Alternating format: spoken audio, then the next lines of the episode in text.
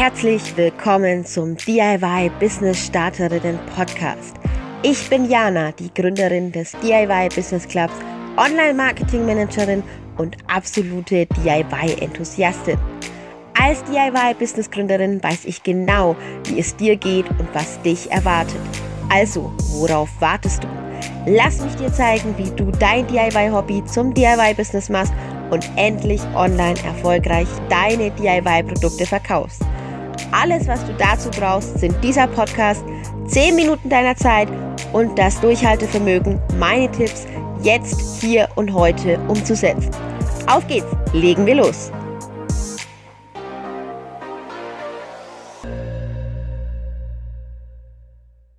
Mal hallo und herzlich willkommen zur neuen Podcast-Folge hier auf dem VIP DIY Business Club Podcast. Schön, dass ihr alle dabei seid. Schön, dass ihr wieder eingeschaltet habt und zuhört. Und heute soll es um das Thema, hm, was kostet das Verkaufen auf Verkaufsplattformen gehen. Und viele, viele, viele haben in der vorletzten Woche ja schon daran teilgenommen. Da ging es ja auch schon mal um das Thema Verkaufsplattformen. Und ich habe eine Umfrage gemacht, wer denn wo ist und warum. Und da hat sich so eine kleine Products with Love Gemeinschaft ähm, gebildet, aber es gab auch welche, die von Kasuba oder Etsy gesprochen haben. Und ich finde es immer ganz, ganz spannend, wenn ihr mit mir teilt, wo ihr dann verkauft, warum, was die Gründe sind und wie zufrieden ihr seid. Ähm, ja, und in dem Sinne bin ich gespannt, was ihr heute aus der aktuellen Folge eben mitnehmen könnt. Ich möchte, bevor wir einsteigen, nochmal ganz kurz ein Update geben. Den einen oder anderen ähm, wird dieses Update schon mal begegnet sein, wer es noch nicht weiß. Ich plane und organisiere gerade den allerersten Kongress in Deutschland zum Thema vom DIY-Hobby zum DIY-Business. Und für diesen Kongress kann man sich seit letzter Woche auch offiziell anmelden. Online geht das Ganze erst ab dem 10. Mai, aber ihr könnt euch schon mal eben eintragen, bekommt dann alle Infos und wenn es losgeht, auch die ganzen Interviews. Und ich kann jetzt schon sagen, es sind wirklich unglaublich tolle DIY-Ladies dabei, die ihre Geschichte erzählen. Auch welche, die auf Verkaufsplattformen arbeiten, ähm, arbeiten, ja, auf Verkaufsplattformen ihre Produkte anbieten, aber eben auch die DIY-Ladies, die sagen, nein, mache ich nicht, ich probiere es mit meiner Website und mache das so. Ja, in dem Sinne, lasst uns einsteigen und lasst uns über das Thema Verkaufen auf Verkaufsplattformen, was kostet das eigentlich, sprechen. Ich weiß, dass viele immer sagen, das Verkaufen dort ist sehr teuer, aber immer noch günstiger als das Verkaufen auf Webseiten. Ich muss sagen, es kommt darauf an. Es kommt auch immer ein bisschen darauf an, welche Leistungen einem die jeweilige Verkaufsplattform bietet und ähm, was da möglich ist. Viele, viele von euch haben nämlich letzte Woche schon geschrieben, als ich gesagt habe, Verkaufen auf Verkaufsplattformen ist teuer. Nein, um Gottes Willen, Jana, was sagst du das? Das kannst du doch gar nicht sagen. Das stimmt doch gar nicht. Ähm, ja, wie gesagt, es kommt drauf an. Und es kommt auch immer drauf an, was tut eine Verkaufsplattform für ihre Verkäufer, ja. Ähm, oft teilen diese Verkaufsplattformen natürlich auch die unterschiedlichsten Produkte ähm, in Instagram, machen da vielleicht auch mal Werbung für. Aber spätestens, wenn das Ganze wächst und mehrere Verkäufer auf der jeweiligen Plattform sind, kann das schon zum Verhängnis werden, weil einfach ähm, ja, viele Leute da sind und man nicht alle Bilder teilen kann. Das heißt, die Werbung musst am Ende immer noch du machen, genauso wie du am Ende dafür zuständig bist, ähm, auch Leute auf die Verkaufsplattform zu bringen, zu ziehen, ähm, um Kunden zu finden. Denn auch auf diese Verkaufsplattformen kommen die Kunden eben nicht von selbst. Deswegen ähm, sage ich immer, nein, es ist nicht unbedingt günstiger als eine eigene Webseite weil auch das muss eben alles beworben werden. Aber, um das Ganze jetzt nochmal ähm, ja, sich genauer anzuschauen und auch vielleicht vergleichen zu können, lasst uns einfach mal kurz die wichtigsten Verkaufsplattformen bzw. die bekanntesten. Es gibt wie immer ganz viele andere, nischigere ähm, auch noch, die man sich anschauen kann. Aber die wichtigsten, lasst uns die jetzt einfach mal kurz vergleichen. Was kostet es da denn?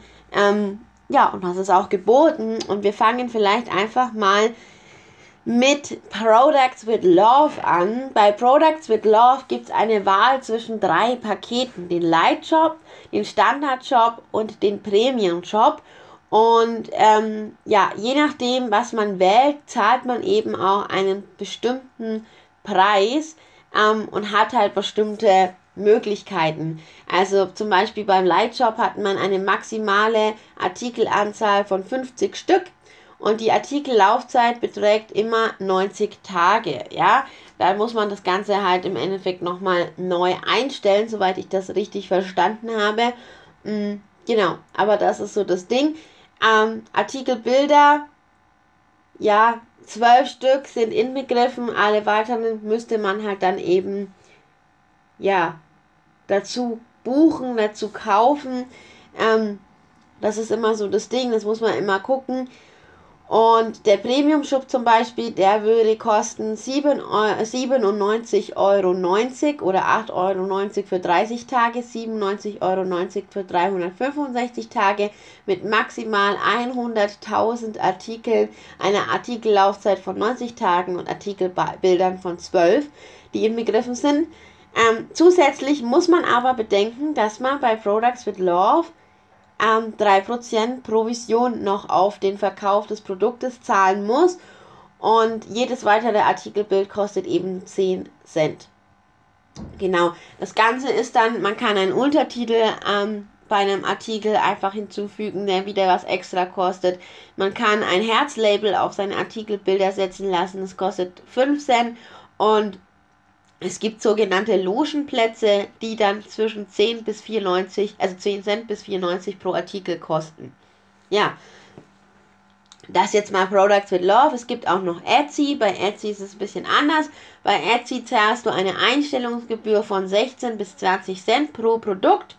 Das Ganze bleibt vier Monate lang ähm, online oder eben bis es verkauft wird, das Produkt. Und du musst aber pro Verkauf eben 5% Transaktionsgebühr und 4% plus 30 Cent Zahlungsbereitstellungsgebühr eben zahlen. Und da darf man nicht vergessen, je nachdem, ähm, wie der Verkaufserfolg deines Produkts ist, kann es sein, dass du in den ersten zwölf Monaten verpflichtet wirst, nochmal 15% abzugeben für Offsite-Ads, das heißt Werbeanzeigen, die Etsy auf Google schaltet für seinen ja, Marktplatz und seine Produkte.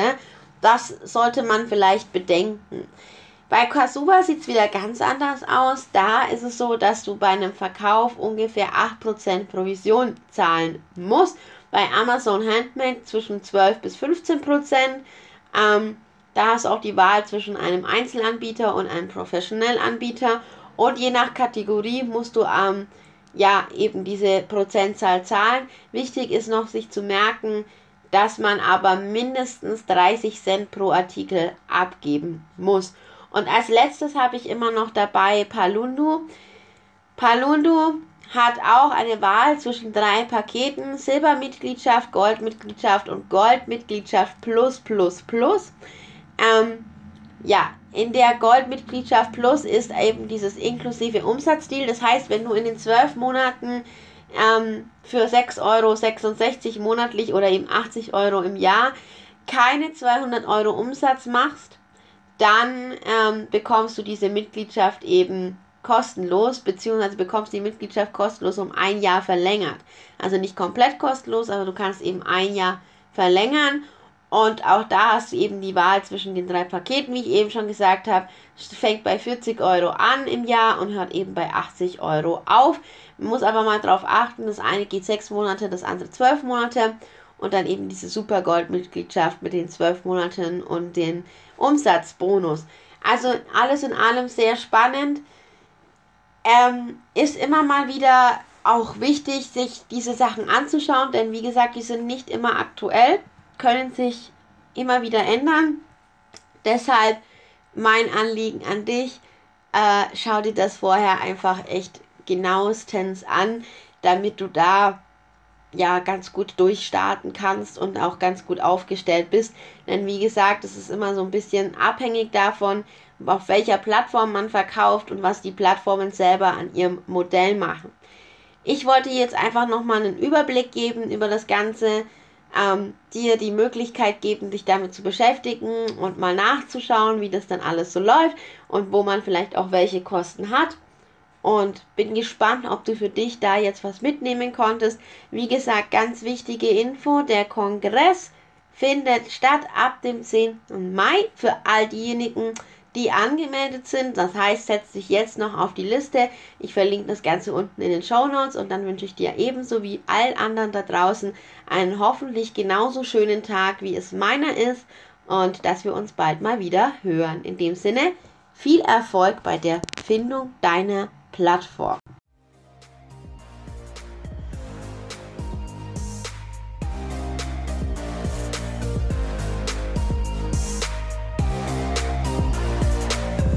Du hast den DIY Business Starterinnen Podcast gehört und eine Aufgabe an die Hand bekommen, mit der du jetzt hier und heute garantiert dein DIY Business nach vorne auf Erfolgskurs ausrichten kannst. Jetzt liegt es an dir, das Gelernte umzusetzen.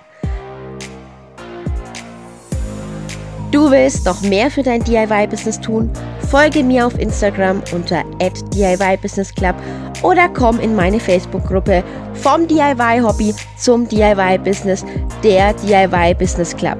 Alles, was du dafür tun musst, ist den Link in den Shownotes zu klicken und dazu zu stoßen. Ich freue mich auf dich. Bis zur nächsten Folge. Deine Jana vom DIY Business Club.